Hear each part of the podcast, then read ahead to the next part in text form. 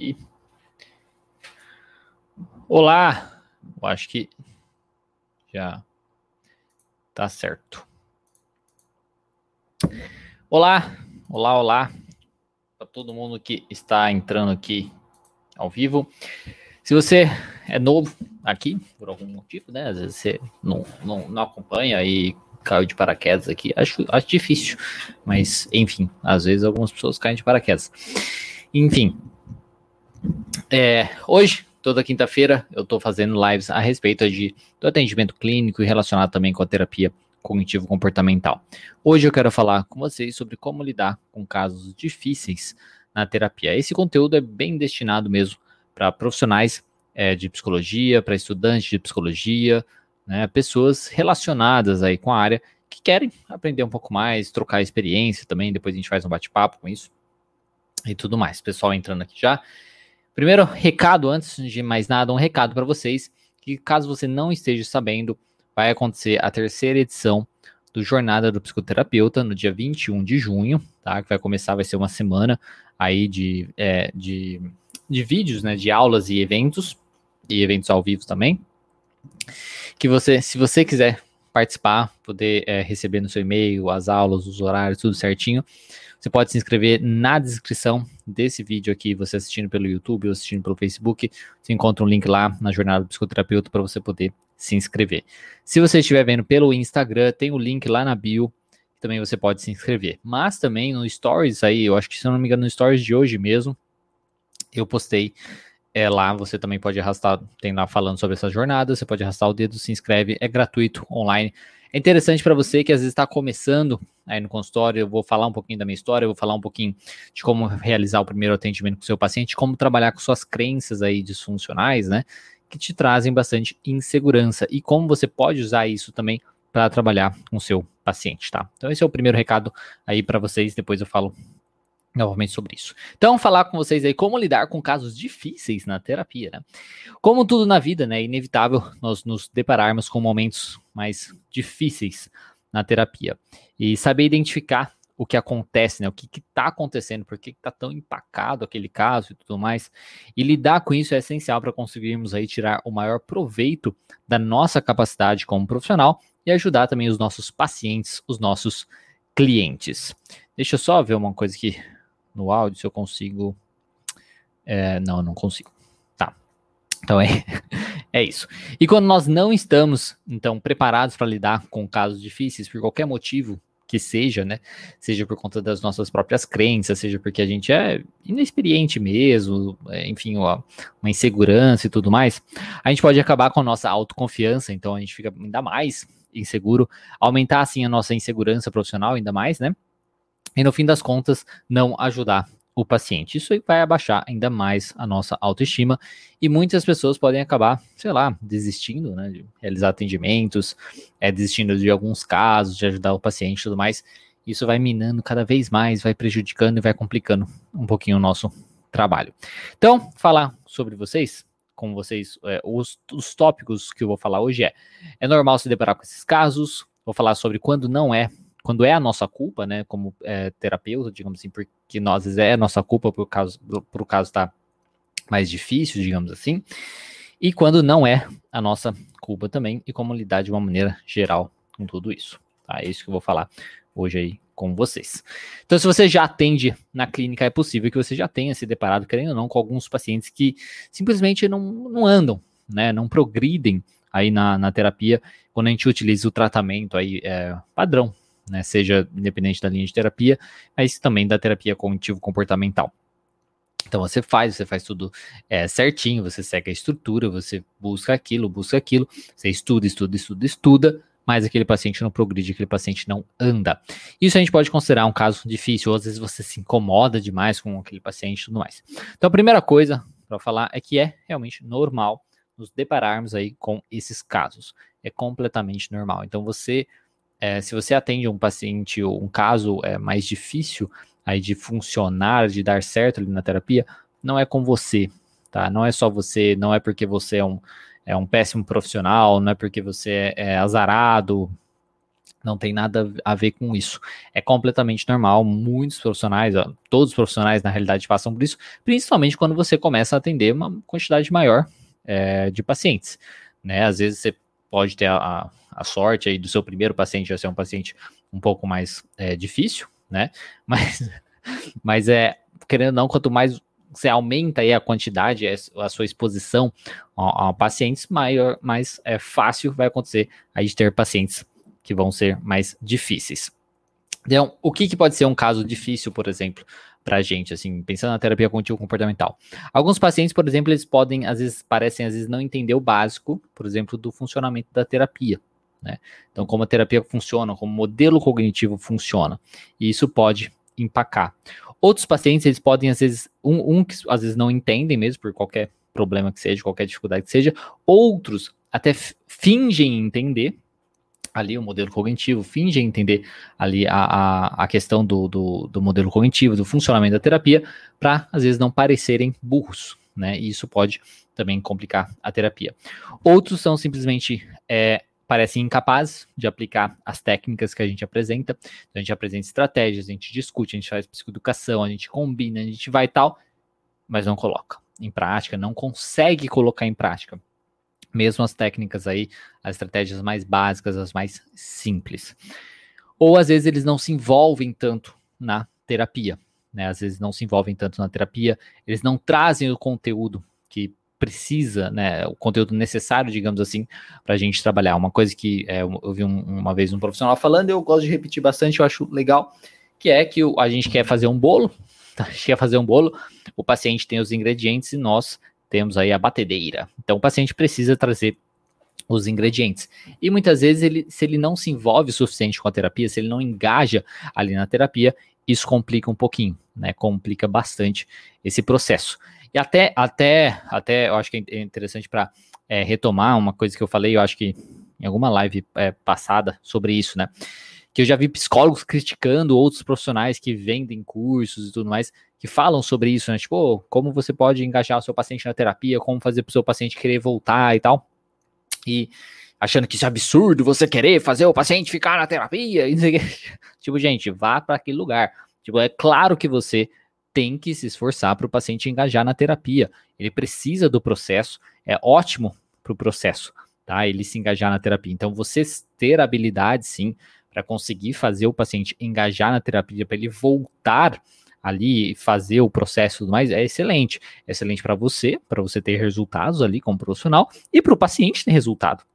Então, sabe, se você é uma dessas pessoas, tira isso da cabeça, tá? De achar que não, a gente não tem que ficar fazendo para o paciente se engajar. Pô, faz, caramba, né? Não tem problema nenhum, não. E tem gente que fala que é até antiético, ah, vai para, né? Enfim, não vamos é, xingar muito, não. Enfim, então, ou às vezes não se envolvem, isso às vezes torna o caso um pouco mais difícil. Em alguns momentos, como eu já falei, pode ser a nossa culpa, em outros momentos não pode não ser a nossa culpa, não pode não ser, digamos, a nossa responsabilidade. E muitas vezes você vai tentar de tudo, você vai fazer, você vai se esforçar e não vai dar certo. Tá? Isso eu acho muito importante falar aqui. Quando que é a nossa culpa, então, né? Quando que é a nossa culpa? Pensando na terapia cognitiva mesmo, né? Uma das primeiras coisas assim, que a gente pode dizer que poderia ser a nossa responsabilidade aí é quando o paciente às vezes não entende o modelo cognitivo, não entende o funcionamento. Porque uma das primeiras coisas que você faz com o paciente é ensinar o modelo cognitivo, ensinar o funcionamento dele dentro da terapia cognitivo-comportamental. Né? Então, poxa, então existem as situações, existem os eventos, e aí as suas interpretações dessas situações, desses eventos, vão gerar as reações, né? Que é o seu é o comportamento, é a sua resposta fisiológica e são as suas emoções também. Ensinando também o ciclo aí do tipo o comportamento que mantém ele naquele problema, no transtorno dele e tudo mais, e por que é tão difícil sair disso, às vezes pode falar das crenças e tudo mais. Então a gente precisa ensinar isso para o paciente para que ele fique ciente aí do seu funcionamento, que ele tenha consciência de como ele funciona para que ele perceba esse funcionamento aí entre as sessões, né, quando ele está longe é da terapia e para ele conseguir colocar em prática na hora certa as estratégias que vocês discutem também na, na terapia, né, na psicoterapia. Então, entender esse modelo, entender o funcionamento, entender o básico que eu reforço tanto aqui para vocês, que até eu vou falar sobre isso lá no evento, então participem lá do evento gratuito depois de jornada do, do psicoterapeuta. Então, entender isso é muito importante e ajuda bastante aí o paciente. Né? Então, pedir aí, o, o, às vezes o paciente não entendeu o modelo cognitivo, é, pode ser uma coisa que complica, que torna o caso mais difícil. E como fazer então para você, digamos, se certificar, porque como eu falei, é, de certificar que o paciente entendeu o modelo cognitivo. Porque, como eu falei, muitas vezes você acha que ele entendeu, mas ele não entendeu, e às vezes ele finge que entendeu, para às vezes não parecer burro ou coisa nesse sentido, porque querendo ou às vezes no início da terapia você não tem uma relação tão boa assim para o paciente às vezes confessar, digamos assim, que ele não entendeu e tal. Então, uma das coisas que você pode fazer é simplesmente aí no começo, é, é uma prática mesmo, né, de você fazer, é pedir para o paciente que resuma o que foi, o que foi psicoeducado para que é, sobre o modelo cognitivo, sobre o funcionamento dele. Então, toda vez que você fizer uma psicoeducação, por exemplo, você explica o modelo cognitivo para o paciente, explica aquele funcionamento, depois peça para ele, você vai, ah, você entendeu? Ah, entendi. Ah, então fala para mim como que é. então, pede para o paciente fazer um resumo das coisas que você for ensinando, que você for psicoeducando. Isso, isso serve tanto para a questão do modelo cognitivo, para o funcionamento dele, pra, quanto para outras coisas, para as estratégias, a importância das estratégias, a, as reflexões que vocês fazem ali, todas as psicoeducações que você possa fazer durante o processo de terapia. Pode ser interessante, se você sentir essa necessidade, para garantir mesmo que o paciente entendeu esse processo, pedir que ele resuma, que ele devolva. Tá, então explica aí com as suas palavras o que eu acabei de falar. Sei que parece uma coisa tipo é, escola, né? tipo escola. Assim, não, professor, entendi. Ah, então fala aí, né? Fala aí se você entendeu mesmo. Né? Então, às vezes, aí pode ser um pouco complicado. Mas, mas aí vai dar sua relação com, com, o paciente, mas isso é importante, né? Em alguns casos, é, especialmente aí, por conta disso. Para você ter a certeza que você é, que o paciente entendeu, que ele sabe o porquê vocês estão fazendo aquilo, que ele sabe que aquilo é por que, que aquilo vai ajudar ele e tudo mais, tá? Isso é importante. Então, pedir para o paciente resuma o, todas as psicoeducações que você faz é muito importante. Depois a gente pode usar também baralhos terapêuticos, tá? Se você é, trabalha com a terapia cognitiva, você deve saber é, que existem alguns baralhos terapêuticos que são é, ferramentas, vamos colocar aí, né? Ferramentas que ajudam bem a educar, seja pacientes que são crianças, adolescentes e até mesmo adultos. Então, tem baralhos terapêuticos que ajudam a explicar, por exemplo, o modelo cognitivo, que ajudam a explicar as emoções e tudo mais. Eu, particularmente, não utilizo baralhos terapêuticos, eu nunca senti essa necessidade, mas eu sei que muitos profissionais utilizam é e gostam bastante. Nas, nos congressos que eu fui, o pessoal gosta bastante, está sempre comprando lá, é, tem, tem vários. Eu conheço mais através desses, desses canais, assim, né? Mais a questão de congresso. Mas é muito interessante. Então você pode pedir esse resumo, ou utilizar baralhos e tudo mais, para às vezes ter uma certeza maior que ele vai entender aquilo. Outra coisa que é um pouquinho a nossa culpa, né? Que pode ser a nossa culpa que complica um pouquinho o, o caso, os casos e tudo mais, é, são as crenças de terapeuta. Então, suas crenças a respeito de como um profissional deve ser, suas crenças a respeito aí de como a psicologia deve ser, as suas crenças a respeito do paciente. Aí a gente poderia entrar, se fosse psicanálise em transferência, contra-transferência, essas coisas. Mas querendo ou não, tem a ver com as crenças do terapeuta. Então, as crenças do terapeuta, querendo ou não, é sua responsabilidade. Você é terapeuta, é sua responsabilidade as suas próprias crenças né, sobre todo esse processo. E aí você aprender a trabalhar com elas é muito importante, porque elas podem tá, estar aí empacando o processo e tornando aquele caso mais difícil do que ele deveria ser. Então, em muitos casos difíceis, nós precisamos alterar o modo de trabalho ou trabalhar com as nossas próprias crenças. Porque uma coisa que você tem que entender, isso quando eu coloco aqui na questão de alterar o nosso modo de trabalho, né? Porque dependendo do paciente, a gente vai precisar fazer algumas alterações em como a gente trabalha. Né? Tem pacientes que são um pouco mais rígidos, então a gente vai ter que aprender a ser um pouco mais flexível. Tem pacientes que vão precisar que você seja mais direto, então às vezes você vai precisar ser mais direto. Tem paciente que você vai precisar não ser tão direto, aí você vai ter que fazer adaptações e tudo mais. Então, você ter uma crença, digamos assim, ter uma atitude um pouco mais flexível de conseguir fazer mudanças no seu modo de trabalho é muito importante. E se você tem uma crença muito rígida a respeito de como você, como profissional, tem que funcionar, isso vai tornar o caso bem mais difícil. Né? Então, seja uma crença a respeito de como tem que seguir aí as, a, a, a, estrutura né, das sessões, como tem que ser a, a, estrutura do tratamento, como um psicólogo tem que se portar e todas essas questões. Isso é muito importante. Então a gente precisa identificar, digamos assim, se talvez não, são, não sejam as nossas crenças que estão empacando um pouquinho as coisas, né? Não é porque é sabido, por exemplo, isso é uma, uma, uma, possível crença, né? Principalmente pensando na TCC. Não é porque é sabido que a TCC, que a terapia cognitivo comportamental, é mais rápida que muitas formas de terapia, que nós precisamos bater tempo em todos os casos. Isso é uma coisa muito importante, tá? porque eu já recebi vários pacientes, por exemplo, que vêm ali de psiquiatras e tudo mais, é, falando, ah, porque me falaram que é em tantas sessões, tipo, eu falo assim, não, não é bem assim, desculpa, né? Mas, mas infelizmente a gente tem que dar alguns socos na cara, assim, porque é, é a realidade, cada pessoa é de um jeito, né? Cada caso é um caso. E você se você tem uma crença muito assim forte a respeito disso, no sentido, por exemplo, não, a terapia tem que ser rápida.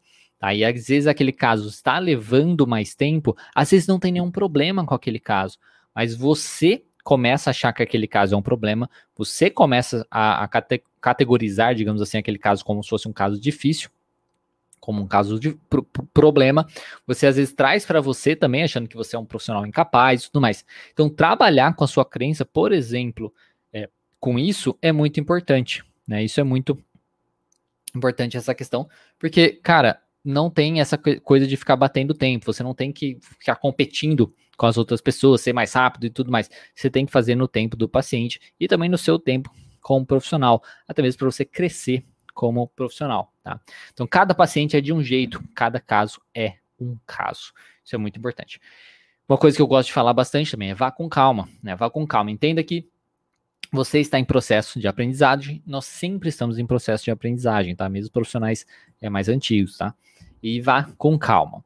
É, pegue os dados do paciente, questione bastante o paciente e vá aprendendo. Aprenda caso por caso, não se cobre para saber tudo, tá? Isso é muito importante também.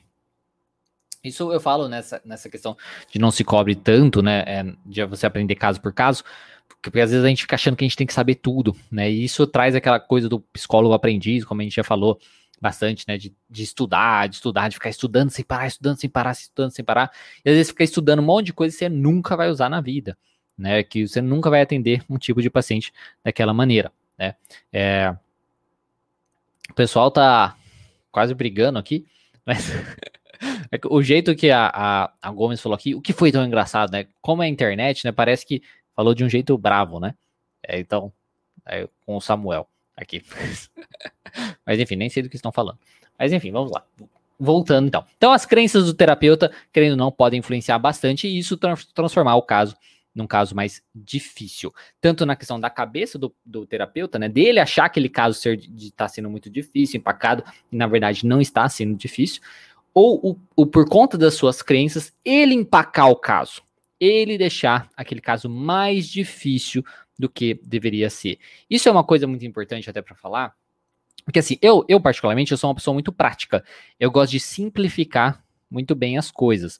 Né? Então, tudo eu tento simplificar. Eu nunca é, complico. Né? Eu, pelo menos eu tento, né? Não complicar as coisas. E muitos profissionais eu vejo que eles querem complicar as coisas. Eles querem explicações mirabolantes para as coisas, eles querem soluções mirabolantes e às vezes essas coisas são muito simples. Às vezes as coisas são muito simples. É, sabe, a gente, às vezes, por exemplo, na questão de motivação para o paciente, o paciente saber o porquê que ele precisa fazer aquilo, um simples vantagem e desvantagem já basta. Por exemplo, né? vantagem e desvantagem de fazer aquilo, de não fazer aquilo e tudo mais. Então, não precisa ser muito mirabolante. Às vezes, a crença de que precisa ser muito a, além, né, que você precisa achar, e aí traz aquela coisa do profissional de ficar buscando técnica. Ai, técnica para isso, técnica para aquilo.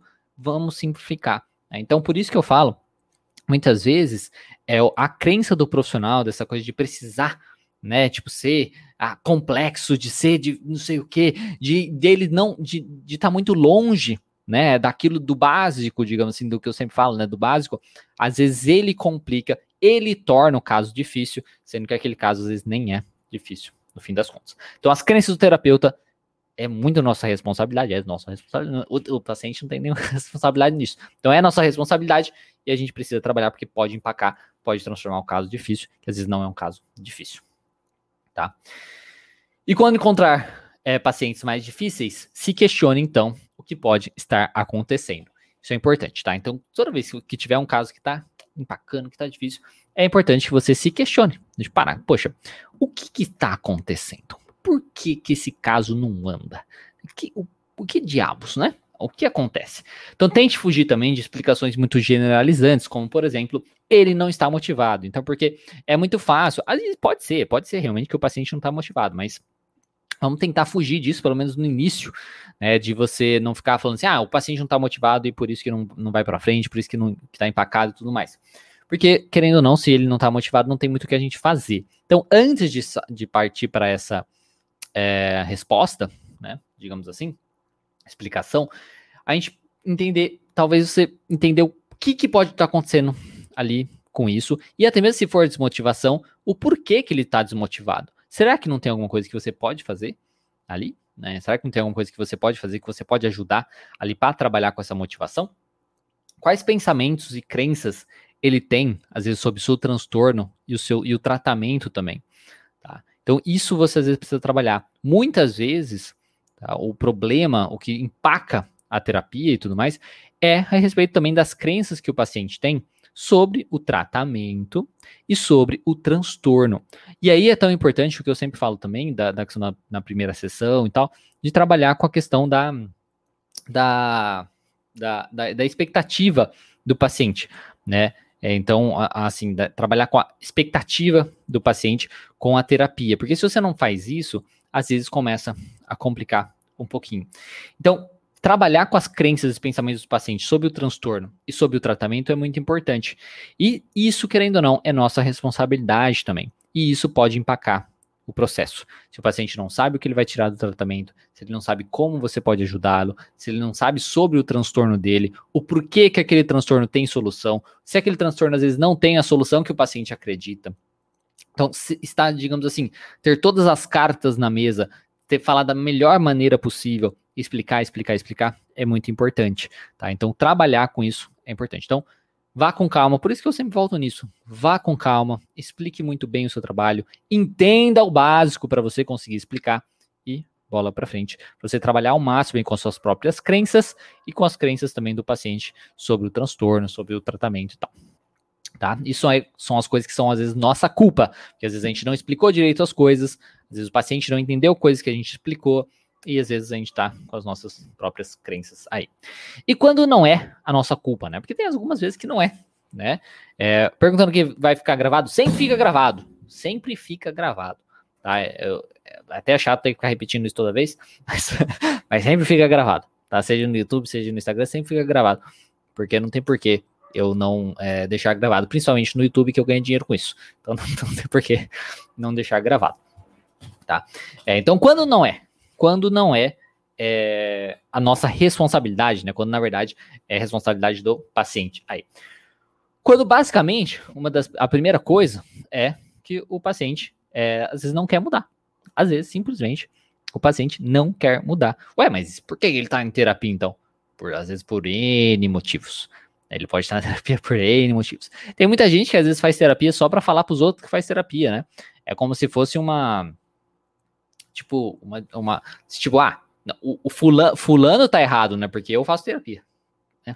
Ele tá errado nessa discussão. Né? Ele, eu que tô eu que tô, eu, eu, faço terapia, tá tudo certo. É, pensamento quente, sim, pensamento quente normalmente é, é, o pensamento que tá ali na hora. Tipo, o paciente, você tá ali com o paciente. É que eu tô, eu tô respondendo que uma pessoa tá perguntando se eu já ouvi a expressão de pensamento quente. A expressão pensamento quente. Por exemplo, você tá no meio da sessão, o paciente de repente começa a chorar. Começa a chorar do nada. Você buscar o pensamento ali no momento que trouxe aquela emoção de tristeza, aquela, aquele comportamento e tal, isso aí seria um pensamento quente, tá? É o pensamento ali na hora, tá ali no momento, né? Você pode fisgar, digamos assim. Então, muitas vezes o paciente ele não quer mudar, tá? Por qualquer motivo que seja, ele não quer mudar, às vezes ele até faz terapia por outros motivos, tá? Então ele às vezes agarra, se agarra também às suas crenças disfuncionais e às suas crenças irracionais, né, sobre si mesmo, sobre o mundo, sobre o futuro, e, de certo modo, ele tira algum proveito disso. Se a gente puder pensar bem rápido, assim, por exemplo, um paciente raivoso, né, um paciente mais estressado, e tal, que às vezes ele veio na terapia porque, uh, sei lá, a mulher pediu para ele ir na terapia para trabalhar com a raiva dele, que ela não aguenta mais, que ele é muito estressado e não sei o que e tal. Só que, se o paciente acredita que ele tira proveitos da, daquilo, né? Se ele acha que as pessoas só respeitam ele porque ele é nervoso, que ele só consegue que as pessoas façam o que ele deseja, o que ele precisa quando ele grita e coisas nesse sentido, isso é muito difícil de alterar. Porque de certo modo, essas coisas acabam acontecendo mesmo, né? Porque as pessoas fazem por medo dele, né? E pode ser difícil a gente convencer ele ao contrário disso. Então, o sujeito às vezes ele não quer mudar, tá? Porque as crenças que ele tem, as crenças irracionais, disfuncionais dele, fazem parte de quem ele é, querendo ou não. Todas as nossas crenças fazem parte do que a gente é. E se a gente elimina as nossas crenças, é como se a gente estivesse se matando, né? A gente tá matando a gente a paulada aí para criar uma nova pessoa. Porque é o nosso funcionamento aí de anos que a gente aprendeu a ser daquela maneira. Então as, as pessoas, elas entendem que aquilo é um funcionamento válido, que aquilo serve para alguma coisa. E algumas pessoas se, se agarram ainda mais forte nisso. Então, uma das vezes que não é nossa responsabilidade, que às vezes deixa o caso mais difícil, é quando o paciente simplesmente não quer mudar. E aí não importa o que você falar, não importa o que você fazer, não importa a psicoeducação, não importa a estratégia, não importa nada.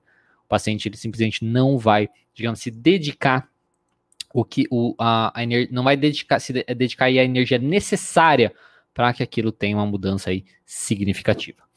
Outra coisa são outras coisas são dificuldades externas, né? Coisas externas também que fogem aí do paciente, que são coisas que fogem do controle também do terapeuta.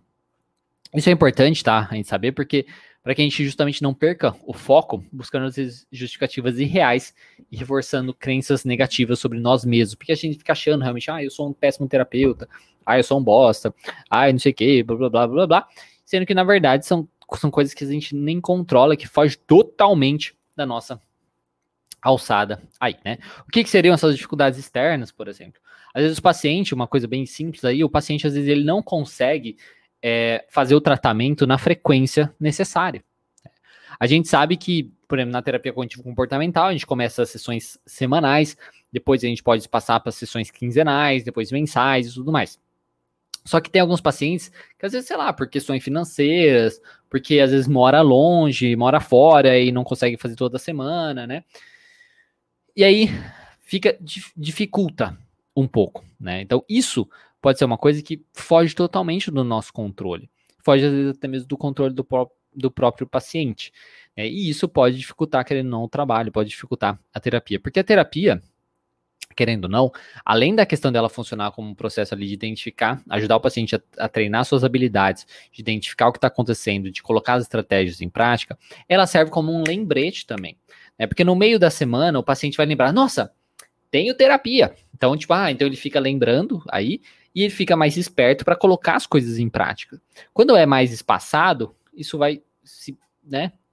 Quando a gente está falando no processo de desmame, né, onde é normal esse processo, ok.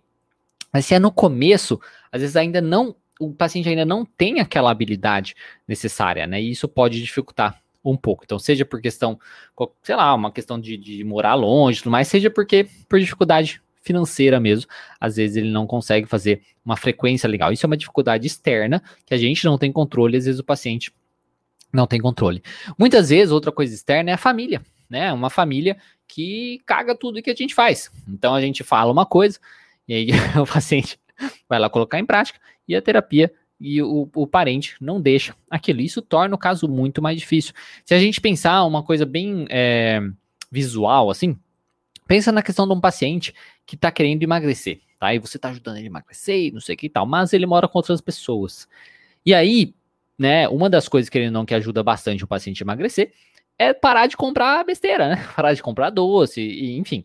E aí, só que aí tem uma pessoa na casa chata que, não, tipo, não, não vou parar de comprar, comprar doce, eu, eu. Aí todo dia tem lá bolo em cima da mesa e tudo mais. Isso dificulta o caramba do caso. Né? Vai dificultar muito aquele caso, vai transformar aquilo numa coisa muito mais difícil do que precisa ser. E novamente, isso é uma dificuldade externa que complica aí, que, que, que foge do nosso controle como, como profissional, como foge também do controle do próprio paciente. Né? Então, isso é uma coisa importante de, de saber também. Então, dificuldades externas fogem do nosso controle.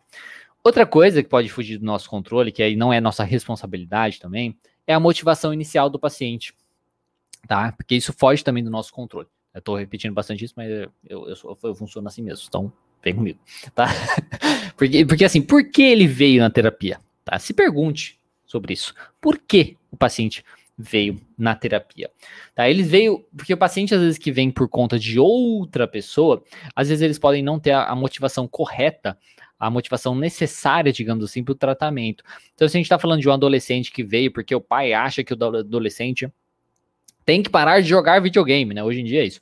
Ah, o adolescente tem que tá, joga muito de videogame, é Tipo, mas tá, mas tá, ele tem amigos, ele tem notas boas, né? Tipo, ele tá conseguindo, ele tá estudando, ele tem amigos, ele socializa e tudo mais.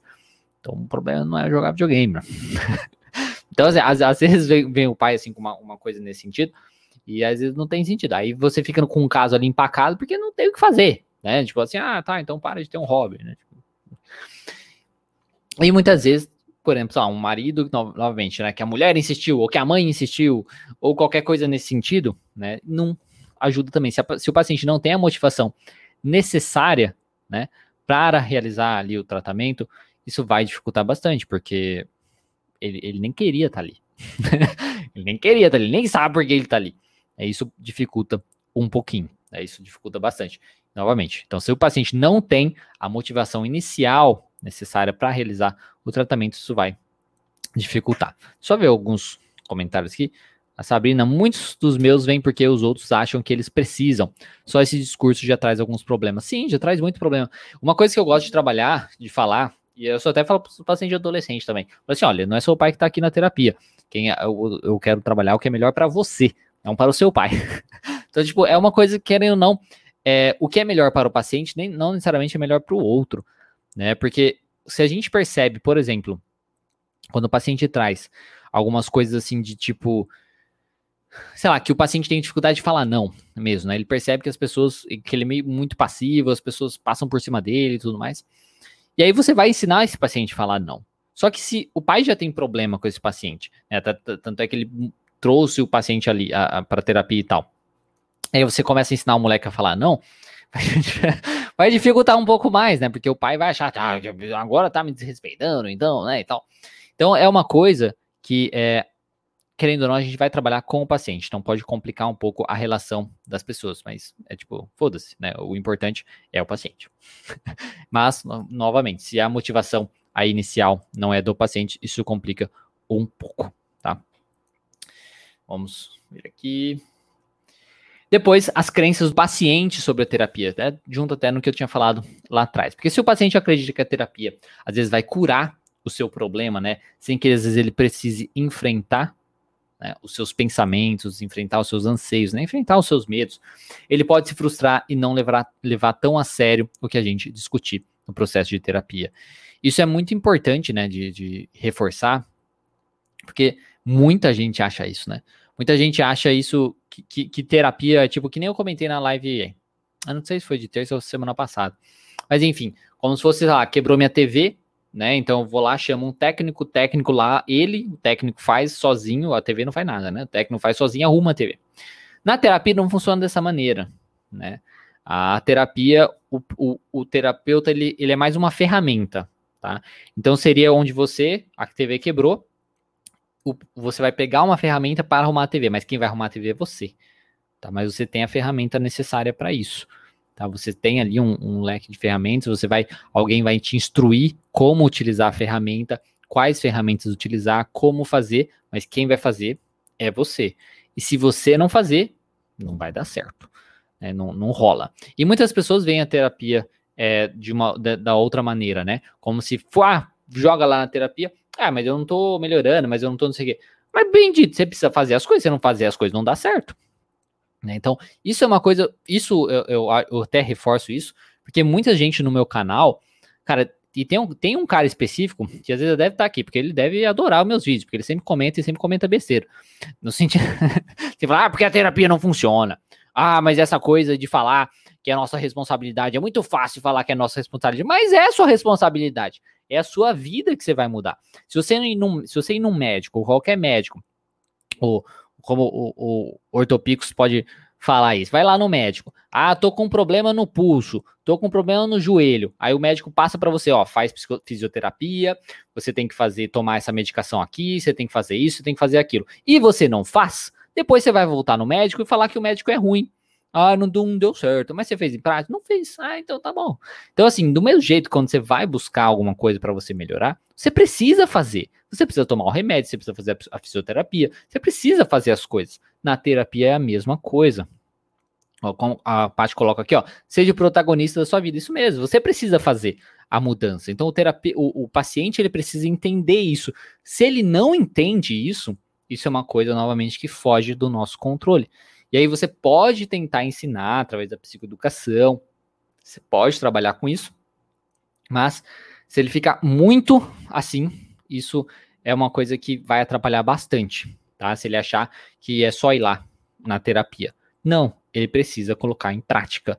Ele precisa colocar em prática. E não é uma escapatória, ah, o psicólogo tá falando isso só para tirar a responsabilidade dele. Não, cara, não tem como, não tem como. Como, como que o psicólogo, ele não é um, ele não vai entrar na sua mente assim, puxa, a gente não é um, um, um, alien que tem um poder assim, ah, vou entrar na sua mente e mudar as coisas aí. Não é assim que funciona. Entendeu? É através da prática. Não tem jeito. Tá? Não tem uma lógica, não, não existe isso. Tá? Eu sei que existem algumas terapias mágicas aí que, ah, não, faz umas macumbinhas assim. Desculpa o preconceito aí, né? Já vão falar que é intolerância religiosa. É jeito de falar, gente, tá? Pelo amor de Deus, eu não sou politicamente correto, tá? Enfim, faz umas coisinhas assim e pronto. A, a cabeça da pessoa é, curou. Não é assim que funciona, tá? Enfim, tá. Então, se o paciente acredita que o problema aí não é ele, tá? Que, ele, que às vezes que ele não tem que fazer nada, vai complicar um pouquinho também.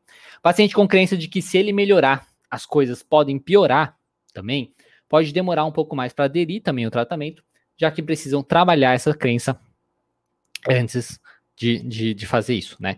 Então, se ele achar, que querendo ou não, tem algumas pessoas, tá?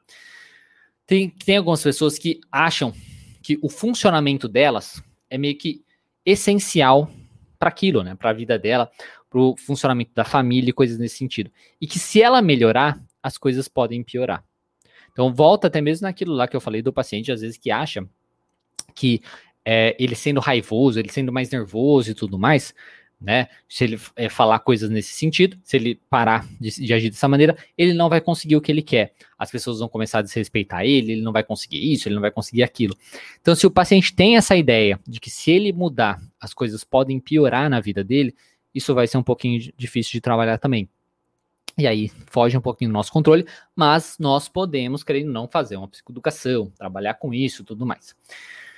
Outra coisa, é, é, isso é muito difícil, né? Porque se o paciente tem essa crença, querendo ou não, a gente precisa trabalhar muito uma relação terapêutica ali dele engajar com a terapia. Só que às vezes para fazer isso ele precisa colocar em prática as coisas. E aí, se ele não coloca em prática por conta de melhora, aí a gente cai num paradoxo aí, realmente que a gente não tem com, é, controle.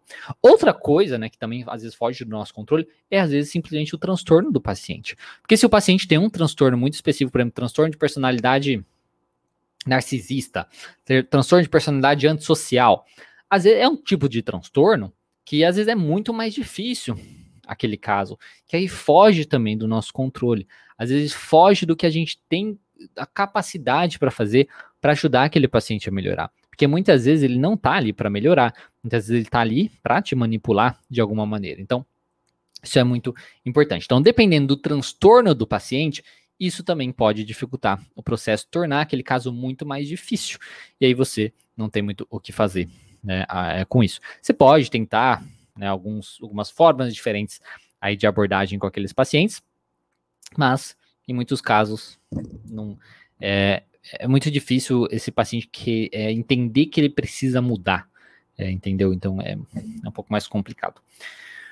E como lidar de uma maneira geral, né? Basicamente, nós precisamos descobrir se a dificuldade no tratamento se deve à patologia, então, do paciente, né, ao transtorno do paciente, às nossas crenças, né, nossas crenças disfuncionais, ou a fatores que fogem do nosso controle, que aí são essas coisas a respeito aí do próprio paciente.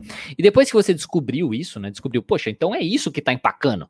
Depois você fez essa investigação e descobriu aí o que está empacando, depois que você descobriu, é, a gente pode desenvolver, então, estratégias para tentar lidar com isso e implementar isso. Então, tente tratar essa questão do caso difícil, do, do, do porquê está difícil, como se fosse parte da questão da terapia. Então, o, o, o que dificulta a terapia é uma coisa a ser trabalhada na terapia, é uma meta a ser trabalhada, tá? É uma coisa que você tem que trazer para o tratamento e, fo e focar nisso, tá? Então você pode trabalhar com as suas crenças através de da, da pensando se for o problema isso, né, suas próprias crenças. Você pode trabalhar com elas através das crenças, através da psicoterapia, você fazendo psicoterapia ou através de supervisão, por exemplo. Você pode entender mais sobre o transtorno do paciente para descobrir se há intervenções específicas que podem ajudar também. Tá? Porque às vezes você ir buscar mais, se você entendendo que o problema é o transtorno dele, então você pode buscar a fundo isso. Poxa, será que existem algumas estratégias? Será que existem algumas coisas específicas para aquele transtorno que eu posso fazer para ajudar melhor o trabalho? Então vá buscar isso. Por isso que dar o passo para trás e entender o porquê que está empacado é tão importante. Você pode também ser mais direto com o paciente e trabalhar as suas motivações mais realistas. Tá? Aí volta naquilo da psicoeducação, sobre a questão da expectativa do paciente com a terapia, todo esse processo é muito importante. E se mesmo buscando mais conhecimento, implementando aí no tratamento as coisas que não, e as, as coisas não estiverem funcionando, veja se sua expectativa não está muito elevada. Aprenda a aceitar que as coisas podem levar um tempo maior, dependendo ou dependendo do caso. Encaminhe o paciente para outro terapeuta ou tipo de terapia que talvez ele se identifique mais. Isso é importante falar também, porque muitas vezes o problema é o tipo de terapia. Às vezes o paciente não, não, não dá certo com a terapia mais prática, como a TCC. Tá? Às vezes ele precisa de um outro modo de terapia. E aí vai de você reconhecer isso, porque às vezes está empacando demais. E aí você pode fazer esse processo, então, de encaminhar para outro terapeuta ou outro tipo de terapia. Tá? Bom, era isso que eu tinha para falar para vocês hoje. Agora vamos ver se tem alguns comentários, algumas perguntas. Lembrando que for pelo Instagram, que é mais fácil, porque tem muitos comentários, assim não dá para ver. Então, lembrando pelo Instagram, vem aqui nessa bolinha com interrogação, você manda a sua dúvida por ali. Vamos ver aqui a mais antiga. Fala um pouco sobre pacientes monossilábicos, tem dificuldade com esses casos.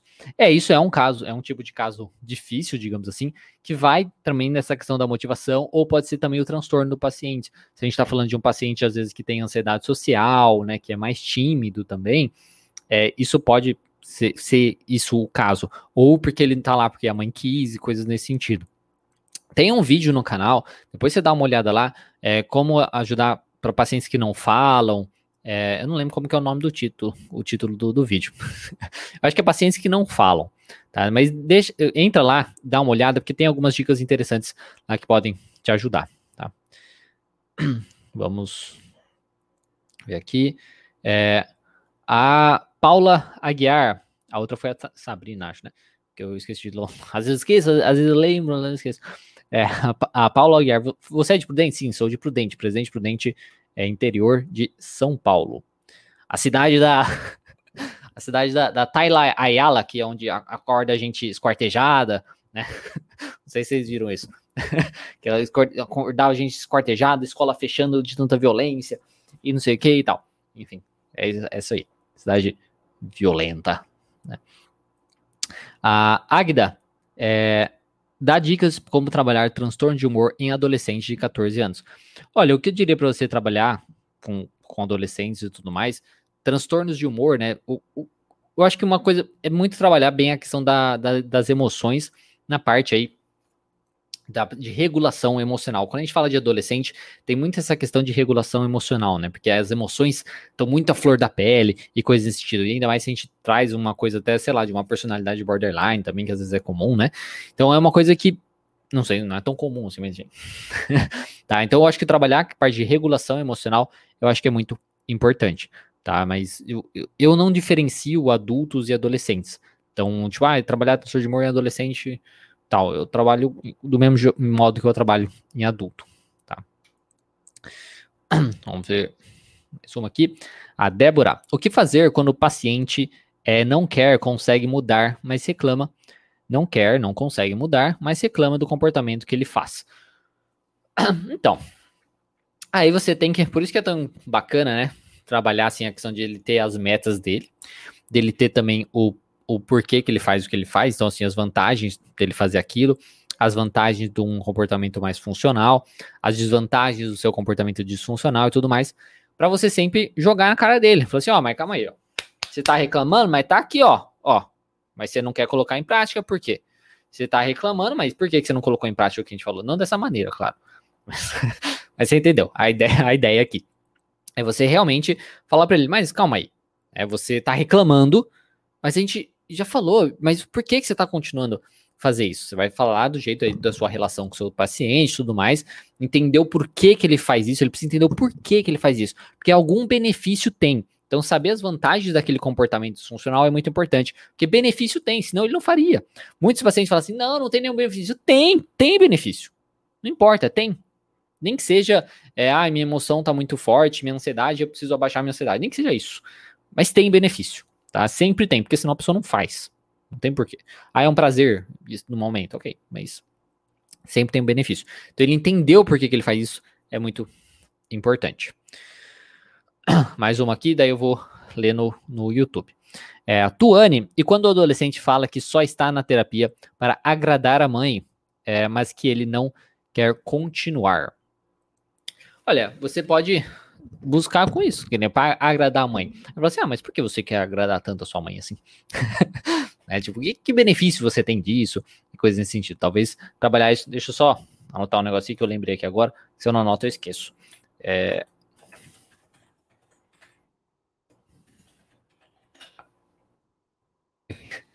falar assim, né, com o paciente, trazer essa ideia e às vezes até falar com o pai, tá? Eu, particularmente, eu não trabalho com pacientes que não querem ser atendidos. Então, quando um pai entra em contato comigo, fala, ah, porque pro meu filho e tal, eu falo assim, mas ele quer fazer terapia? Se ele não quer, eu já nem, nem faço nada, então. Aí, tipo, falar, ah, então não. Porque eu, eu não gosto de trabalhar com isso, eu acho que é besta, tá? É, eu sei que tem pessoas que fazem, que até conseguem trazer o paciente, né? de fazer o paciente gostar da terapia e, e se envolver e tudo mais, mas eu particularmente não, não tenho essa, essa paciência para isso. tá? Então, é isso. Agora vamos ver algumas perguntas aqui ou comentários, né, no YouTube.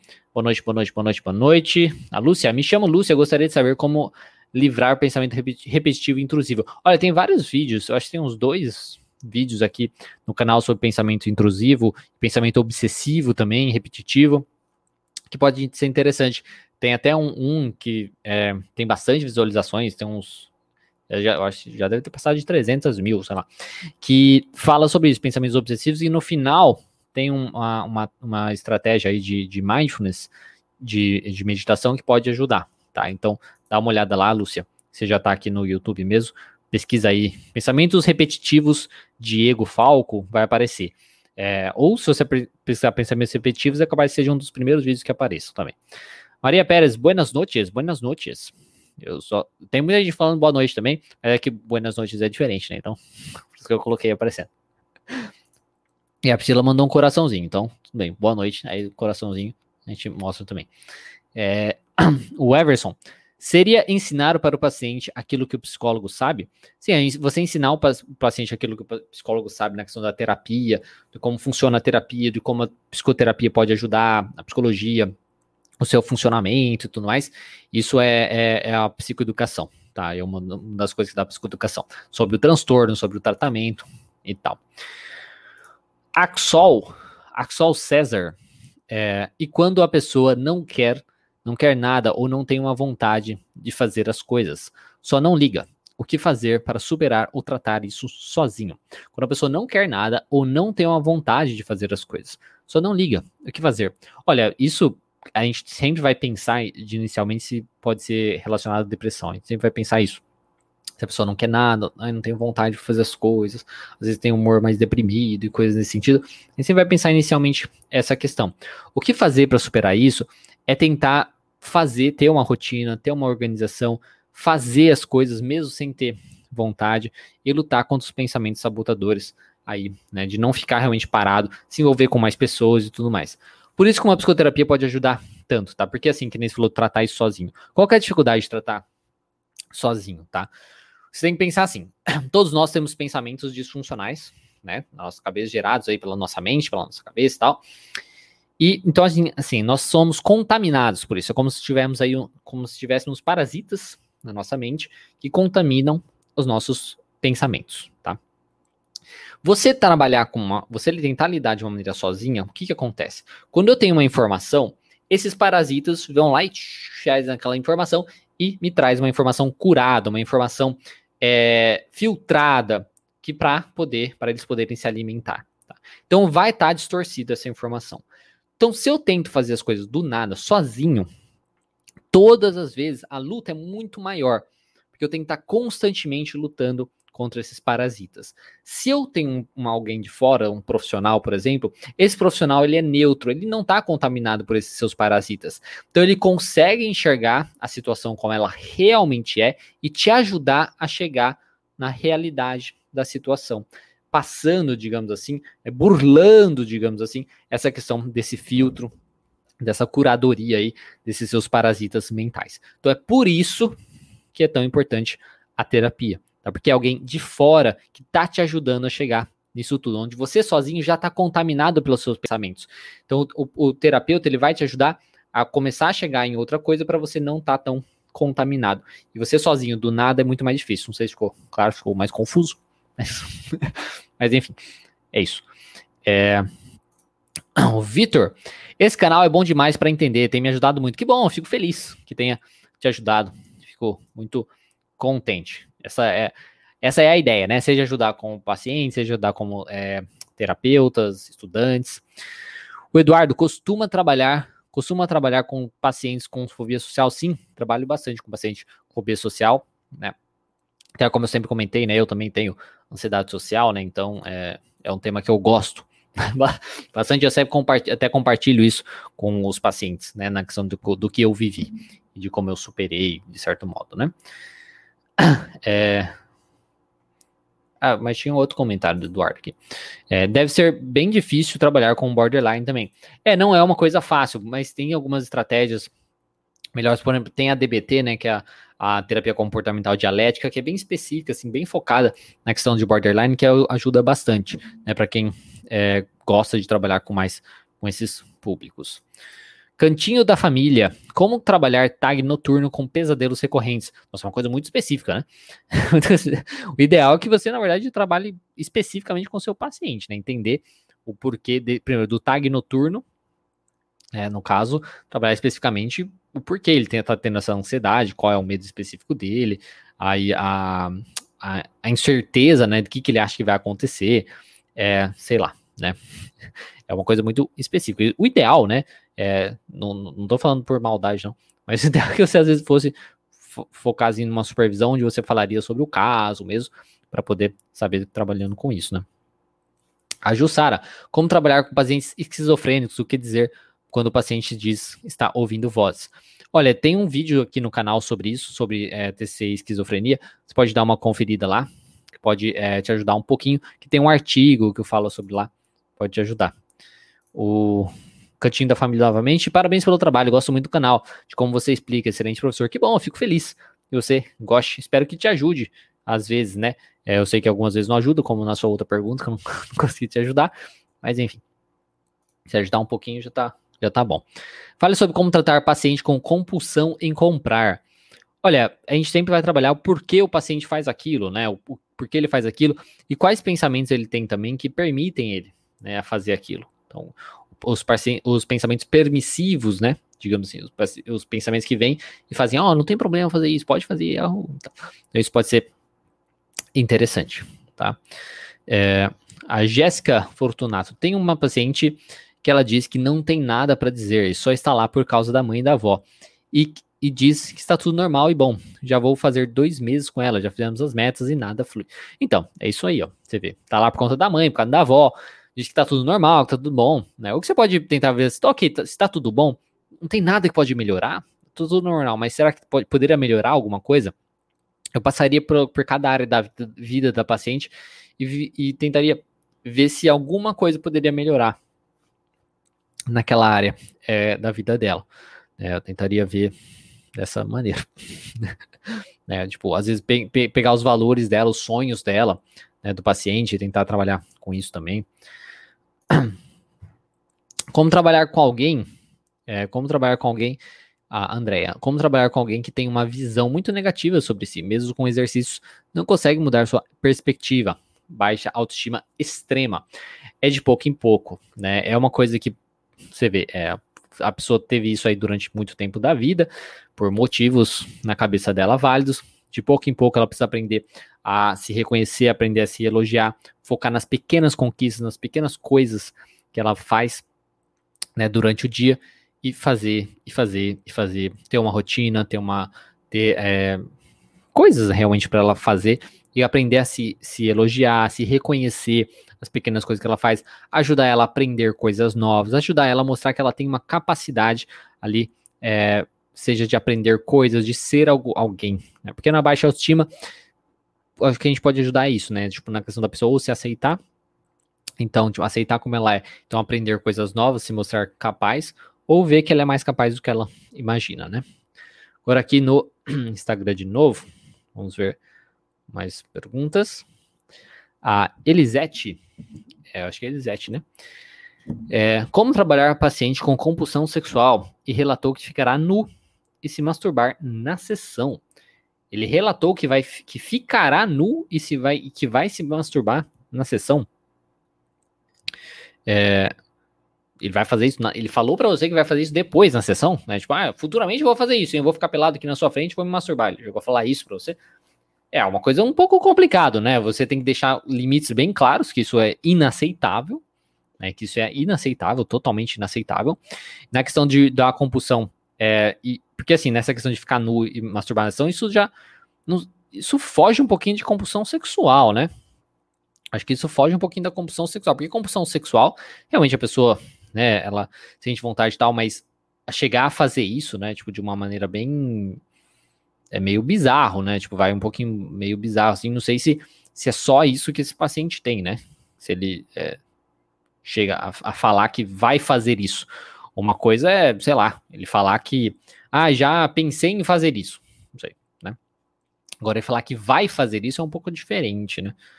Então, é, então primeiro investigaria aí se é. É, tem até falar, a Viviane falando aqui, ó. Aí já é sédio, então. É uma coisa um pouquinho além aí, né? De ser simplesmente uma compulsão sexual.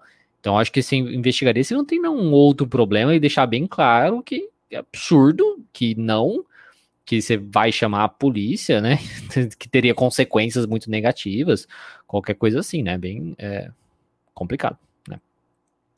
A, a SAS até colocou aqui, ó, parece que ele queria uma reação dela, então, às vezes falou isso. E se fosse isso, né, se ele quer uma reação sua ao falar isso, claramente também vai mais uma vez coisa que reforça que vai além de uma compulsão sexual, né? Vai uma coisa um pouquinho além dessa, dessa coisa do desejo, né? Então, é, porque a compulsão sexual, como você vai trabalhar isso, poxa, ele precisa entender muito bem os valores dele, o que, que ele quer, por que, que ele quer parar, né, de fazer isso, é, porque assim, ele precisa sempre querer, né? Se ele tem uma compulsão sexual, mas ele não quer parar, não tem, não tem o que fazer, né? Então é uma questão muito importante de fazer isso, né? É uma coisa de, poxa, o que, que ele quer, quais os valores dele, por que, que ele quer parar de ter essa compulsão, é o que, que acontece, como prejudica ele, todas essas questões, ele precisa deixar bem claro, precisa deixar, tentar identificar o que, que atiça, sabe? O que, que é gatilho para ele, para vocês tentarem fazer um controle em cima disso, todas essas questões.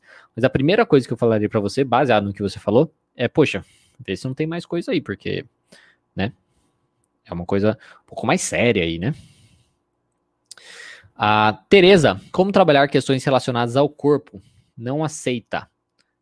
É, tem mais perguntas? Mais não aceita seu corpo. Olha, a primeira coisa é tem que ver essa questão de não aceita seu corpo. A gente sempre tem que avaliar, porque eu sei que essa coisa de corpo é muito é polêmico, né? Porque o povo fica assim, ah, porque tem que se aceitar o corpo ideal, que absurdo, não sei o que e tal. Olha, é, primeiro você tem que trabalhar em cima do paciente. Às vezes, o que você tem que focar é a saúde, tá? no que é saudável para o paciente. Então, o que é saudável para esse paciente? Se ele tem um corpo saudável, tá? aí o trabalho realmente é de aceitação, e aí é muito reforço, né, muito reforço mental, na questão de provavelmente tem uma distorção aí na questão do que como o paciente se vê dentro da realidade, mas aí você tem que trabalhar é através de muito realmente questionamento, de comparação, sabe? todas essas coisas. Não é uma coisa fácil, tá? Não é uma coisa fácil de trabalhar. Agora, se a gente está falando de um paciente que realmente, às vezes, está acima do peso e aquilo incomoda muito ele, a gente tem que trabalhar na questão da autoestima dele e poder ver se a gente pode fazer alguma coisa para ajudá-lo. Né? A gente não tem que só porque. Eu sei que essa coisa tem muitos movimentos. Não, tem que se aceitar. Não é assim, tem que se aceitar, é ponto final. Você tem que aceitar o que é saudável. Tá? Se o paciente quer emagrecer fazendo dieta louca ou com transtornos alimentares, sim, a gente, a gente não pode aceitar, a gente não tem que incentivar isso e contra essa questão. Agora, se o paciente está acima do peso tá, e, e, quer melhorar, tá, quer melhorar, quer fazer uma dieta saudável, quer fazer mais atividade física, cara, vamos assim, incentivar isso no paciente. Então, se é uma coisa que é possível de ser feita, ok, tá? Se for dentro, se for saudável, se for tranquilo, seja tanto saudável o processo como saudável o resultado final, tá? Que o paciente quer atingir. Tá? Então, assim, é, primeiramente eu, é, eu, eu, eu oriento, digamos assim, né? É, essa é a minha visão, né? Na questão de fugir dessa questão de tem que se aceitar e ponto final. Não é bem assim que funcionam as coisas, tá? Ela tem que se aceitar se é distorcido, tá? Ela tem que se acertar, aceitar se é distorcido a mente dela. Agora, se não, se ela tá realmente incomodada e ela poderia melhorar para melhorar a sua autoestima e coisas nesse sentido, poxa, ajude ela a melhorar nessa questão, desde que seja saudável, tá? Não tem problema algum isso. Bom, pessoal, pessoas. Falar pessoal, falei pessoas. É isso aí. Bom, temos que encerrar já. É, desculpa não poder responder. É, é, a, Fran, a Franciele, acredito que tem coisas mais sérias. Tem coisa mais séria, no caso, porque eu acho que foi a, a própria Franciele que falou o negócio. Não, não. É outro. Enfim, é isso. Muito obrigado a quem participou. Infelizmente não dá para responder as dúvidas de todo mundo, ainda mais tem que ficar com as duas redes e tudo mais. Muito obrigado a quem participou. É, espero que vocês tenham gostado, né? Tenham gostei. Eu no, no Instagram nunca sei se tem gostei, se tem que compartilhar. Compartilha aí com o pessoal e tudo mais. Lembre também, se você for estudante de psicologia, profissional, recém-formado e tudo mais, da jornada do psicoterapeuta, que vai começar no dia 21 de junho. Se você tiver interesse para você participar, onde eu falo da primeira sessão, onde eu falo sobre as crenças do terapeuta, onde eu falo também sobre como você é, trabalhar com essas suas crenças e também trabalhar com as crenças do seu paciente. Tá? Isso é um evento gratuito online. Depois tem uma oferta, tá? Sei que o povo fica, nervoso quando tem, tem, gente que oferta, não é obrigado a comprar as coisas. Mas enfim, só o conteúdo gratuito já é muito válido também para você. Então pode ser interessante você participar da jornada do psicoterapeuta, vai ser dia 21 de junho, tá? Se você estiver vendo pelo Instagram, você pode achar no Stories dessa, do dia de hoje, tem lá, e também no link no, na, na bio, né, no meu perfil, tem um link lá, você pode acessar por lá também. Se você estiver vendo pelo YouTube e pelo Facebook, tem um link na descrição. Então, muito obrigado, uma boa noite para vocês, um bom dia. Você vê que eu cortei o cabelo, tinha alguém tinha falado para eu cortar o cabelo na semana passada, falei, vou cortar na próxima semana, tá vendo? Não, eu, eu cortei na próxima semana. Não foi porque você falou, não eu já ia cortar, mas tudo bem. então, uma boa semana, um bom, bom trabalho para vocês, bom é, descanso, bom estudo e tudo mais, bom final de semana também, né? Porque a gente vai começar final de semana. E até terça-feira que vem. Hoje já teve vídeo novo no canal, tá? Hoje às 6 horas da tarde. Amanhã tem vídeo novo também. E aí até semana que vem, na terça-feira, onde a gente tem outra live de desenvolvimento pessoal. Então, uma boa noite e até mais. E agora aqui no YouTube, se você for novo aqui no canal, dê um gostei, dê um gostei. Se você não gostou do vídeo, não dê um não gostei. Se inscreve, é, compartilha e tudo mais. Muito obrigado, pessoal. Uma boa noite também e até mais.